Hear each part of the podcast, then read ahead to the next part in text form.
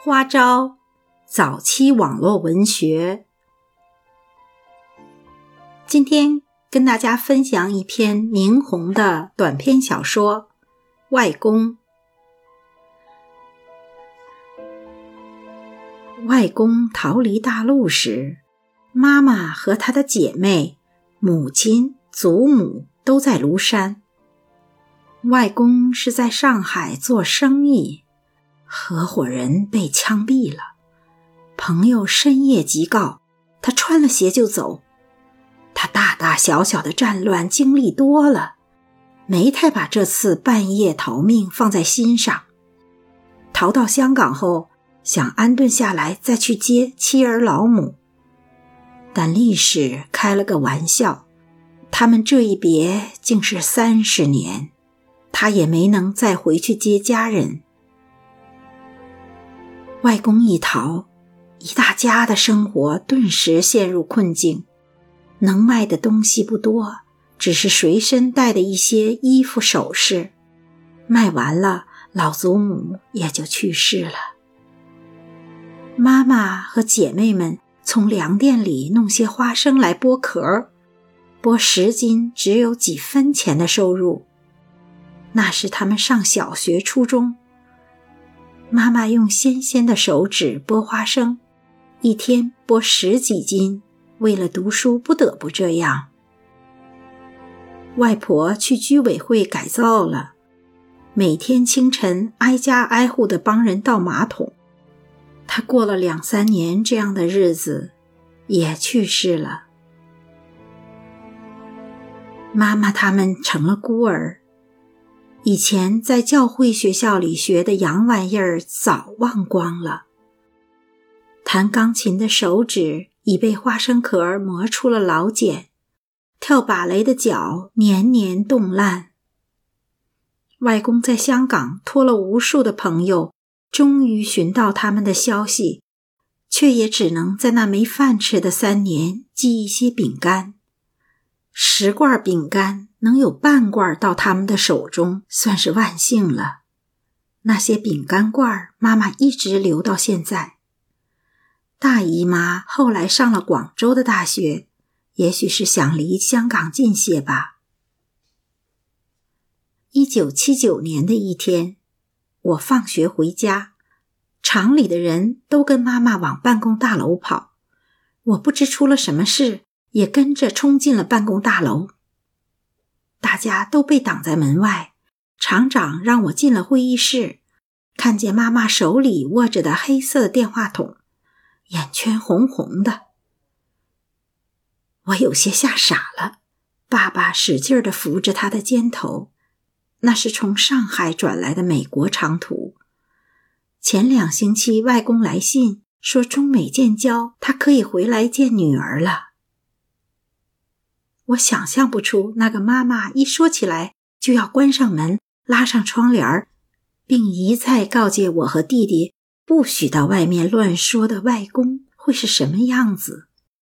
妈妈放下电话，眼泪一滴滴流下，流过脸面，滴在她蓝布工作服上，胸前湿了一大片。我从来没见过妈妈哭。爸爸在外地工作。每年只回来一两次，妈妈拉板车走二十里山路去买煤买米，我有时跟着去，拼命地推板车上坡，实在推不动，眼泪就下来了。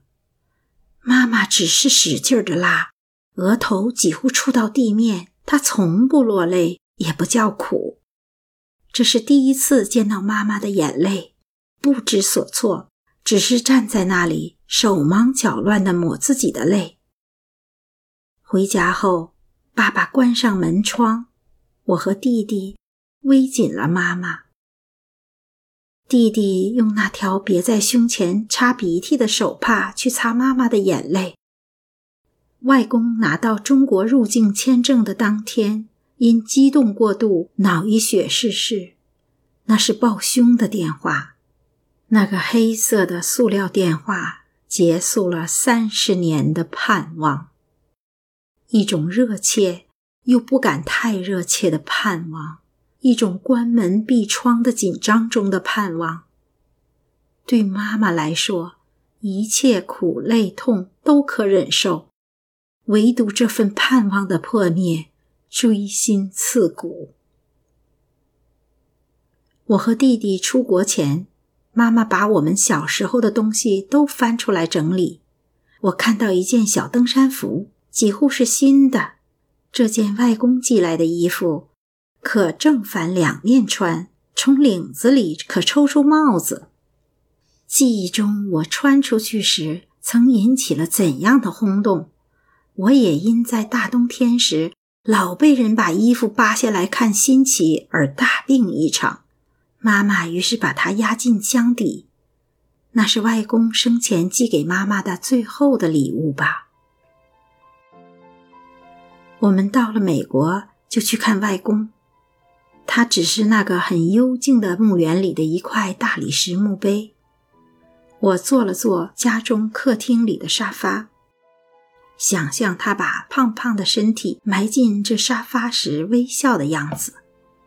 我摸了摸古董架上的一座玉器，感到他的手则一丝丝地进入我的掌心。弟弟不许我走过花园时太靠近游泳池，因为我不会游泳。可我还是定定地在池边看蓝色的池水，池水中似乎有外公红润的笑脸。想象他发脑溢血时倒进池中的一刻，想象那一刻里他的绝望，想象三十年的绝望在一刻间袭来，会是怎样的悲伤和愤怒。我不知是替妈妈的眼泪去怨恨命运，还是去怨恨伟人。在鼓掌之间被玩弄过后，除非死，仍然是无奈。我不知如何去摆脱这种无奈。我只知道，我见到的那块光洁的石头，是三十年的牵挂换来的。我曾在墓地替妈妈磕头。前额触碰墓碑，浑身禁不住一阵哆嗦。那彻骨的冰凉，惊醒了许多梦。